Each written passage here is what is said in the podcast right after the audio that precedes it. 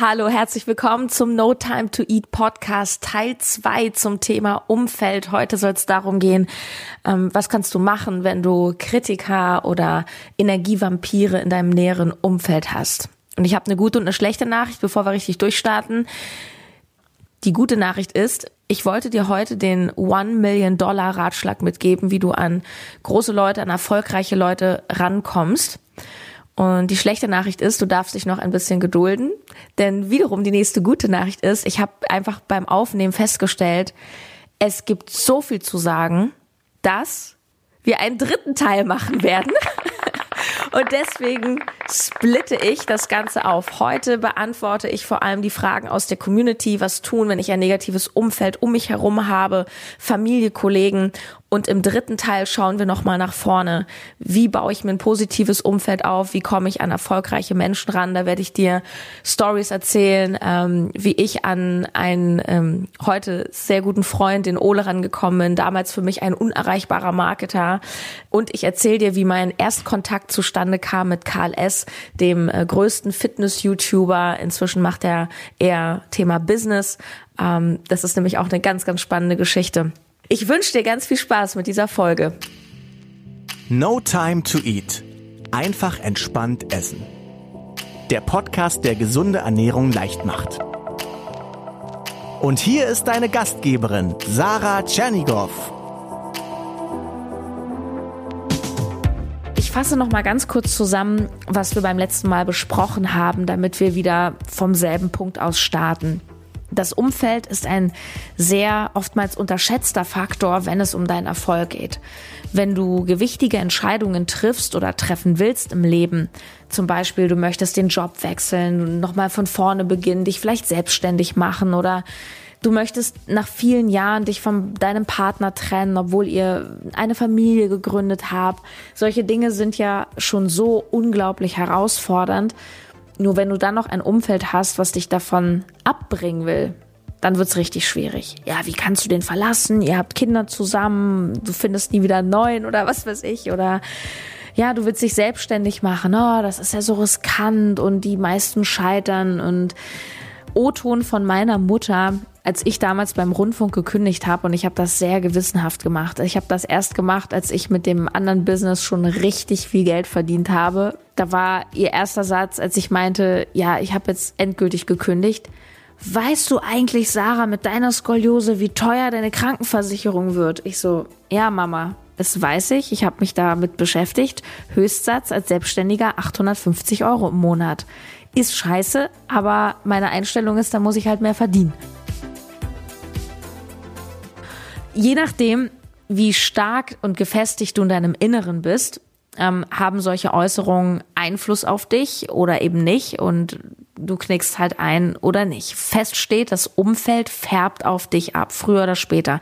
Es geht gar nicht anders. Ähm, es heißt, wir sind etwa so dick oder dünn, so zufrieden oder unzufrieden, so gestresst oder nicht gestresst wie die fünf Menschen, mit denen wir die meiste Zeit verbringen. Und ich habe selber noch länger über die letzte Folge nachgedacht und da ist mir noch eine Sache eingefallen, woran man auch erkennt, wie das Umfeld ganz automatisch, ohne dass es sogar gewollt ist, wie es eben auf dich abfärbt und das ist das Thema Dialekt. Ich habe in der Reha letztes Jahr die Melli kennengelernt, die kommt aus Bayern und wir haben drei Wochen jeden Tag zusammen verbracht in der Klinik irgendwann fing ich als Preuße an, so rum zu bayern und so immer zu sagen, gell, gell. Oder zum Beispiel ich selber, ich rede ja wirklich Hochdeutsch. Anders hätte ich es auch nicht in die Nachrichtenredaktion geschafft, zumindest nicht in meiner Region. Aber verstehst du, kann auch Berlinern, weißt du, will ich nicht, weil was willst du machen, steckst du nicht drin, jetzt erstmal Kaffee, wa? So, ich kann auch Berlinern und wenn ich mich mit Leuten umgebe, die stark Berlinern, da reicht ein Abend in der Kneipe, da fange ich auch wieder an, so zu reden. Verstehst du? Da fange ich wieder an, so zu Berlinern, wa? Also das Umfeld färbt einfach auf uns ab in so verschiedenen Dingen. Und wenn dein Umfeld dich von Dingen abbringen will, dann ist es sehr schwer auf Dauer, ja, dich davon eben nicht beeinflussen zu lassen. Und Boah, ich muss dir mal eine ganz, ganz krasse Geschichte erzählen von einer früheren Kommilitonin von mir. nennen wir sie Katja. Wir haben damals in den ersten Semestern zusammen studiert in Potsdam Soziologie. Das war noch bevor ich meinen Studienplatz äh, in der Medienberatung bekommen habe. Eine ganz tolle, eine gebildete Frau, die hat später genauso wie ich ein Einserdiplom gemacht. Und ich habe sie immer sehr bewundert, weil sie aus so einem Dorf kam in der Nähe von Jena in Thüringen, wo ich mal sage, äh, vorsichtig, wo die braune Gesinnung sehr ausgeprägt war. Ja, die Eltern auch sehr ungebildet, wollten nicht, dass sie studiert und sie wollte aber. Und sie hat es geschafft und sie hat es auch mit Sicherheit nur deswegen geschafft, weil sie sich damals mit ihrem Freund zusammengetan hat, der kam auch von dort und die sind beide ausgebrochen, also haben das Umfeld geändert, radikal sind nach Potsdam gezogen, also kompletter Tapetenwechsel und natürlich, wenn du dann an der Uni bist und dann mit diesem Studentenumfeld logischerweise dich umgibst, dann bestätigt das in dem Moment deinen Weg. Und so hat sie es dann, als sie eben drüben war, auch durchgezogen. Also sie war ein, ja, ein seltenes Beispiel dafür, weil es geht. Ja, es ist schwer, aber es ist natürlich möglich, sich aus einem negativen Umfeld zu befreien und irgendwie sein eigenes Ding zu machen. Sie hatte keinerlei Support. Es gab ganz viele Widerstände. Das Traurige kommt jetzt. Und zwar, ich habe mit ihr seit bestimmt 10, 12 Jahren keinen Kontakt mehr. Ähm, die Wege sind einfach nach der Uni auseinandergegangen. Und ich habe dann irgendwann ein paar Jahre später auf Facebook mal gesehen, dass sie in Berlin ganz normalen Job angefangen hat und so weiter. Und irgendwann hat sich bei mir bei Facebook eine gemeinsame Bekannte gemeldet, die ich aber auch nur ganz flüchtig kannte. Also ich hatte mit ihr auch nicht wirklich was zu tun und sie sprach mich an, ähm, ja Mensch, ob ich das schon mit der Katja mitbekommen hätte. Ich so, nee, was ist denn? Wir haben seit Jahren keinen Kontakt. Naja, und dann hat sie mir gesagt, dass sie zurückgegangen ist in ihre alte Heimat und jetzt mit der AfD mitmischt. wow, ja, da musste ich erst mal schlucken. Also sie fing irgendwann an, als es in Deutschland äh, so krass thematisch war mit den Flüchtlingen, so 2015 dann ist sie irgendwann auf so Anti-Flüchtlings-Demos gegangen, so nach dem Motto, ja, das wird man ja wohl noch mal sagen dürfen. Hat dann da einen neuen Mann kennengelernt und der Rest ist dann bittere, braune Geschichte. Was Umfeld alles kann. Wahnsinn. Und mir fällt jetzt leider auch kein eleganter Übergang ein zu den vielen, vielen tollen Fragen aus der Instagram-Community, außer dass ich sage, ich werde jetzt diese Fragen beantworten. Das sind eine ganze Menge. Und es hat auch natürlich auch viel mit dem Essen zu tun. Und zwar fragt Stephanie87, warum triggert mein Umfeld mein Essverhalten? Es ist nicht unbedingt dein Umfeld, was dein Essverhalten triggert. Du musst erstmal verstehen, was Essen für dich für eine Funktion hat. Und ich glaube, was du meinst ist, dass du zum Beispiel, das ist etwas, was ich ja dauernd auch im Coaching erlebe, ist, dass wir uns in Gruppen zum Beispiel oder in der Anwesenheit von bestimmten Menschen, das kann auch einfach so ein, so ein Familientreffen sein, dass wir da mit unserer Ernährung ja oft daneben liegen, dass wir dann nicht Nein sagen können plötzlich oder dass wir uns dann überessen und wir wissen gar nicht so richtig warum. Und das Umfeld an sich macht nicht, dass du dich zum Beispiel überisst. Nur das Essen ist vermutlich für dich ein Tool, um bestimmte Gefühlszustände, die du hast, eben zu korrigieren. Es ist eigentlich ganz simpel. Es geht immer im Körper und im Geist um Anspannung und Entspannung. Anspannung, Entspannung. Und immer dann, wenn wir irgendwie extrem werden, das heißt, wenn wir zum Beispiel extrem angespannt sind, dann irgendwann platzen wir zum Beispiel, wenn du so unglaublich wütend bist und deine Emotionen, die stauen sich an. Kennst du das, wenn du so merkst, oh, gleich raste ich aus und dann boom, rastest du aus. Ähm, und dieses Ausrasten, wenn wir dann zum Beispiel schreien und wütend sind und irgendwas schmeißen, dann ist das in dem Moment einfach ein Tool, um diesen Stress abzubauen, um die Anspannung loszuwerden, weil dir geht's besser, wenn du den Teller an die Wand geschmissen hast, ja? Und mit dem Essen ist das so ähnlich. Wenn wir einen äh, Fressanfall zum Beispiel haben, wo wir sagen, oh, das kann ich mir jetzt gar nicht erklären und wieso triggern die Leute mich jetzt? dann musst du verstehen, dass du in einem bestimmten Gefühlszustand warst, in einem bestimmten Thermostat und das Essen dir dann eine Form von Entspannung wahrscheinlich gebracht hat, Erleichterung oder einfach nur ein Ich fühle mich gut.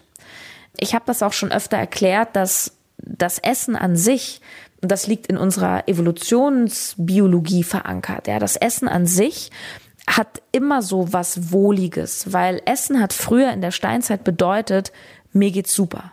Wenn die früher in der Steinzeit was zu essen hatten und das auch noch essen konnten in, in Ruhe, hieß es A, ich verhungere nicht, es ist was da.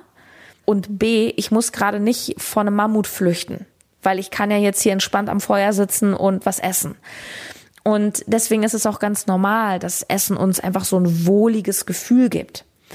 Das heißt, schau erstmal, welche Funktion hat Essen für dich. Und es kann halt einfach sein, dass, dass du dich zum Beispiel in der Gegenwart von bestimmten Menschen angespannt fühlst. Das heißt nicht, dass du die nicht magst unbedingt. Es kann aber sein, dass die irgendwas in dir auslösen oder dass du irgendeine Geschichte mit diesen Menschen verbindest, dass du dass du ja, dass du über Essen vielleicht ein unangenehmes Gefühl, eine Anspannung ausgleichst ich habe auch überlegt, ob ich das machen soll und ich habe mich entschieden, ich mache das jetzt, äh, dir eine sehr, sehr, sehr persönliche Geschichte zu erzählen von mir. Die ist mir nämlich da eingefallen, als ich diese Frage von Stefanie gelesen habe. Ähm, ich habe ja früher eine sehr krasse Binge-Eating-Störung gehabt. Das heißt, ich habe ganz lange diätet und gehungert, zehn Wochen Programm und diesen ganzen Kram und habe dann irgendwann Heißhungerattacken bekommen und bin immer von einem Extrem ins andere. Ich war auch in Therapie deswegen und habe das auch meinem Therapeuten erzählt. Ich hatte einen der schlimmsten Fressanfälle in meinem Leben. Der ging, glaube ich, zehn Stunden oder so. Das, das war, oh, das war grauenhaft. Und ich konnte mir damals nicht erklären, wie ich an einem so schönen Tag, wo es mir so gut ging, scheinbar, einen Fressanfall kriegen konnte. Und das hatte auch was mit dem Umfeld zu tun, aber auf eine ganz subtile Art. Und zwar war das ein Wochenende und ich bin mit meiner damals besten Freundin, das ist wirklich noch eine Schulfreundin von mir gewesen, die kannte ich schon ewig, mit der Lilly, bin ich brunchen gegangen. Und sie hat ihren Freund mitgebracht. Wir haben uns schon ganz oft zusammen getroffen und ich mochte den sehr. Ich habe mich so gefreut, dass er dabei ist. Und wir waren brunchen und es war alles mega schön. Und ich habe während des Brunchens schon gemerkt, kann nicht so richtig an mich halten. Und ich habe immer dann gemerkt, dass es kritisch wird bei mir, wenn ich mich nicht mehr auf die Gespräche konzentrieren konnte, weil ich nur noch ans Essen gedacht habe. Und das war so eine Phase, wo ich halt auch so Cheat Days gemacht habe und mir selber immer so die Absolution noch erteilt habe, ja, heute ist ja Cheat Day, heute darf ich ja, ähm, um mich dann nicht so schlecht zu fühlen. Und meistens ist es dann in irgendeiner Orgie eskaliert. Und an diesem Tag war es extrem schlimm. Dann war das Brunch zu Ende. Ich bin nach Hause gefahren. Mir war wirklich schlecht. Ich war so voll, dass ich mich schon hinlegen musste, weil ich irgendwie so, so ein richtiges Völlegefühl hatte von dem Brunch. Und dann habe ich mich kurz hingelegt, eine halbe Stunde und merkte, dass der Drang zu essen immer krasser wurde. Also ich war zwar total voll, aber ich hatte dennoch einen wahnsinnigen Drang nach Essen. Und dann begann der eigentliche Fressanfall. Und ich weiß noch, wie ich damals unten um die Ecke in meinen äh, damaligen Kaisers noch gegangen bin und dachte, ich hol mir mal ein Eis. Das war Sommer. Und ich gehe mal spazieren, weil mein Therapeut hat gesagt, gehen Sie doch mal öfter spazieren. Und dann bin ich mit dem Eis auf die Hand spazieren gegangen und ich wohne am Kudamm diese riesige Einkaufsstraße in Berlin, die ist, weiß ich nicht, drei Kilometer lang oder so. Und ich gehe zu Fuß mit dem Eis in die Hand auf den Kudamm. Dann hatte ich das Eis aufgegessen und ich dachte, ja, och, was esse ich denn jetzt? Und da geguckt, ach, hier ist ein McDonald's, prima. Gehe ich mal in McDonald's, heute ist Cheat Day. Bin ich in McDonald's gegangen, hab mir ein Menü bestellt, hab das gegessen, mir war so schlecht und dann habe ich da einfach ein bisschen gesessen, so du kennst es vielleicht von Weihnachten oder so, du isst so Süßigkeiten und dann wartest du halt eine Stunde und dann isst du halt weiter. Ja, so. Und dann bin ich aus dem McDonalds raus und ich dachte, was esse ich jetzt? Und um es abzukürzen, ich bin weitere vier, fünf Stunden bis abends nach Ladenschluss bin ich den Kudamm rauf und runter gelaufen und habe nur gegessen. Mir war zwischendurch so schlecht, dass ich nicht mehr laufen konnte. Ich musste mich an den Bordstein setzen und Pause machen. Bin dann irgendwann nach Hause, habe mir unten beim Restaurant noch was geholt und habe dann oben meine Speisekammer noch leer gefressen. Also es war Irrsinn. Es ist eine Krankheit und ich habe erst sehr, sehr viel später verstanden, warum dieser Fressanfall passiert ist. Die Zeit damals, da ging es mir extrem schlecht, vor allem mit mir selbst. Also ich war nicht annähernd die Sarah, die du jetzt heute kennst, die selbstbewusste, erfolgreiche Sarah, die natürlich auch immer noch im Prozess ist, nur die sehr, sehr gut mit sich klarkommt inzwischen. Ich war sehr unglücklich, ich war zickig, ich war in der Opferhaltung, alle Männer waren doof und so, also so komplett dieses Negative. Und ich habe sehr, sehr darunter gelitten damals. Ich habe mich sehr einsam gefühlt und ich habe mir einen Freund gewünscht. Und dieses Brunch mit Lilly und ihrem damaligen Freund hat mir gespiegelt, wie sehr ich mir wünsche, auch mit einem Mann zum Beispiel brunchen gehen zu können. Und diese Harmonie bei dem Treffen und die Harmonie zwischen den beiden hat mir in dem Moment quasi nur gezeigt, was mir so fehlt. Und als ich dann nach Hause gefahren bin und dieses typische, ich bin alleine in meine Wohnung gekommen und dann natürlich noch gepaart mit dem schlechten Gewissen, jetzt zu viel gegessen zu haben, ich werde ja dick, ich bin ja eh schon zu dick und so weiter, das hat dann dazu geführt, dass ich quasi explodiert bin. Und das ist zwar eine sehr extreme Geschichte, nur im Endeffekt ist die Lösung immer sowieso in dir selbst und du musst einfach verstehen, welche Funktion hat das Essen für dich, welches Gefühl möchtest du mit dem Essen irgendwie lindern oder verändern. Am Ende war es noch eine sehr lange Reise bei mir. Ich sage es ganz offen, es ist kein Geheimnis für mich war Christian Bischoff und seine Seminare, das war für mich der Gamechanger meines Lebens. Ich habe paar Tage Seminar bei ihm gemacht und ich habe mehr begriffen, gefühlt und bin mehr in meine Liebe gekommen als in sieben Jahren Psychotherapie und Klinik, was ich hinter mir habe. Aber das am Rand. Ein wieder ein etwas lockeres Thema. Barbara Koch fragt, wie kann ich meinem Mann erklären, dass ich mich gesünder ernähren möchte und es ihm auch gut tun würde? Hm. Also ich bin kein Beziehungscoach. Ich verweise an der Stelle sehr gerne auf meinen Freund und Kollegen Ramon Schlembach. Wir haben mal eine Podcast-Folge zusammen gemacht, ähm, Folge 47. Ich glaube, die heißt Hilfe, mein Partner macht nicht mit oder so. Und da erklärt er das nochmal ganz im Detail, wie du solche Dinge klären kannst. Ähm, erstmal, es sind zwei verschiedene Dinge. Bleib erstmal bei dir. Wie willst du es ihm erklären, dass du dich gesünder ernähren willst? Meiner Meinung nach musst du ihm das nicht erklären. Also ich finde, du musst dich nicht dafür rechtfertigen, weil es ist ja dein Leben, es ist dein Körper, your body is a temple. Und da hat dein Partner erstmal gar nichts mit zu tun. Du machst das, was du für dich für richtig hältst und im Endeffekt profitiert dein Partner ja davon, wenn du noch gesünder, vitaler und schöner bist, sage ich jetzt mal. Angenommen, du machst jetzt einen auf voll gesund und dein Partner findet das blöd. Warum findet ihr das blöd? Erinner dich an den Teil 1 dieser Folge. Wir sind füreinander Spiegel. Ähm, nicht nur, dass du deinem Partner wahrscheinlich spiegelst, dass du jetzt etwas angehst, was er vielleicht nicht schafft anzugehen, geht es, glaube ich, in der Partnerschaft vor allem darum, dass ihr miteinander committed seid, dass ihr gemeinsame Rituale habt und dass das Verbindung schafft. Und stell dir mal vor, ihr habt vielleicht Rituale wie, dass ihr zusammen immer so ein Cheat-Frühstück habt sonntags oder dass ihr abends vom Fernseher einfach Chips esst oder Ben Jerry's oder so. Und du sagst jetzt plötzlich, hey Schatz, ich esse jetzt kein Ben Jerry's mehr, ich esse jetzt Gürkchen. Dann ist das, auch wenn es erstmal so wie eine Lappalie aussieht, ein, Stück weit eine Veränderung. Du, du entfernst dich, indem du das Ritual verlässt. Und das kann dann unterschwellig bei deinem Partner Verlustangst ähm, triggern. Kann, es muss nicht.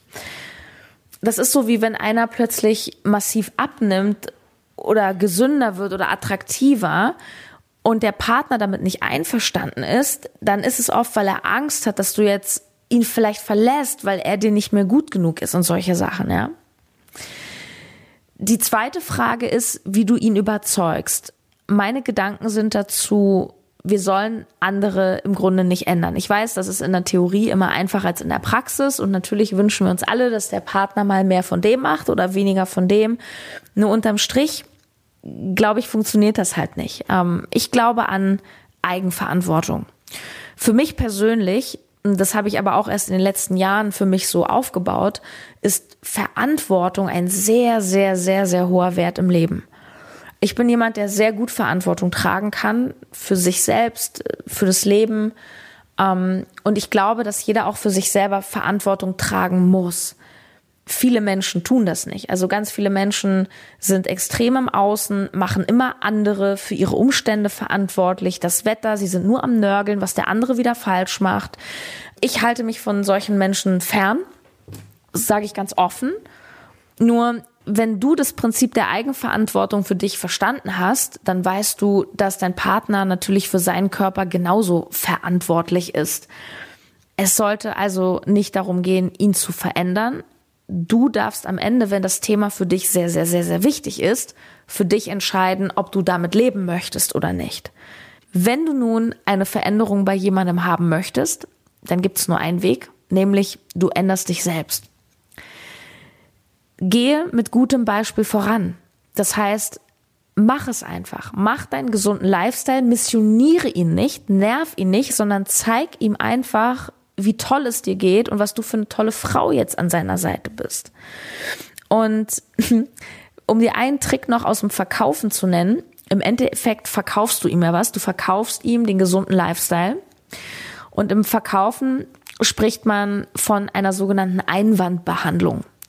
Das heißt, ich verkaufe dir mein tolles, super Auto und dein Einwand ist, das ist mir jetzt aber zu teuer. Dann ist es meine Aufgabe als Verkäufer, dir zu erklären, warum es überhaupt nicht teuer ist, sondern vielleicht sogar günstig. Das heißt, frage dich, was sind seine Einwände und behandle seine Einwände. Und so ein typisches Ding, was ich ganz oft aus Beziehungen mitbekomme im Coaching, ist dann dass die Männer oft denken, das schmeckt jetzt nicht mehr.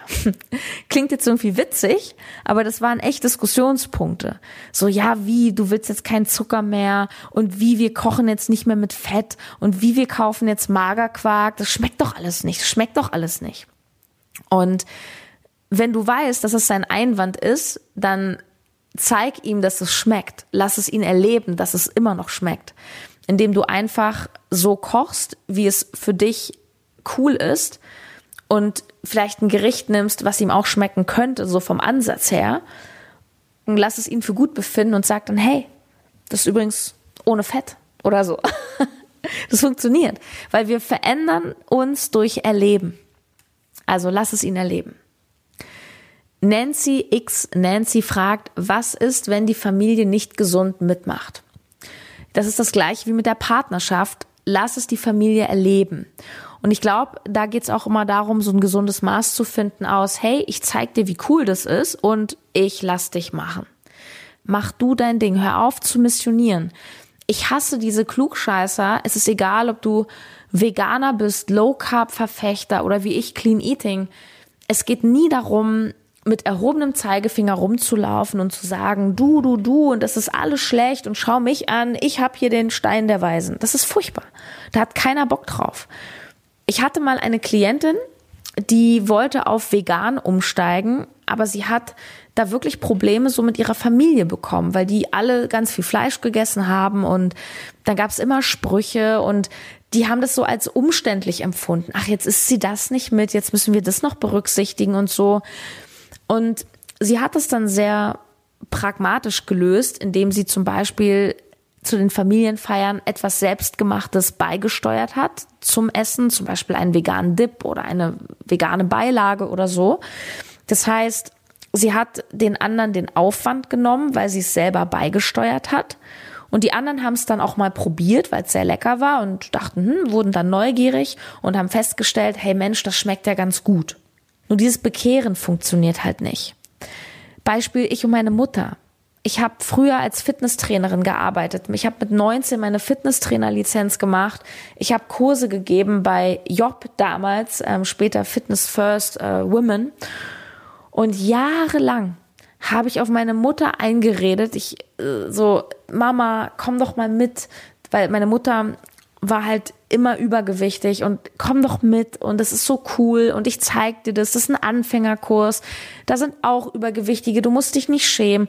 Ich habe alles versucht, ich habe ihr Gutscheine mitgebracht, es hat nichts gebracht, sie wollte einfach nicht. Und inzwischen ist es natürlich schon Jahre kein Thema mehr, weil sie will es nicht, sie will weiter ihr Gewicht mit sich rumtragen, beziehungsweise ihr ist der Preis, den sie dafür zahlen müsste, um abzunehmen, ähm, der ist ihr einfach zu hoch. Deswegen bleibt sie lieber ein Stück weit in ihrer ja, Unzufriedenheit. Nur ich habe es akzeptiert. Und wenn wir zusammen essen gehen, sie bestellt schon manchmal einen Salat.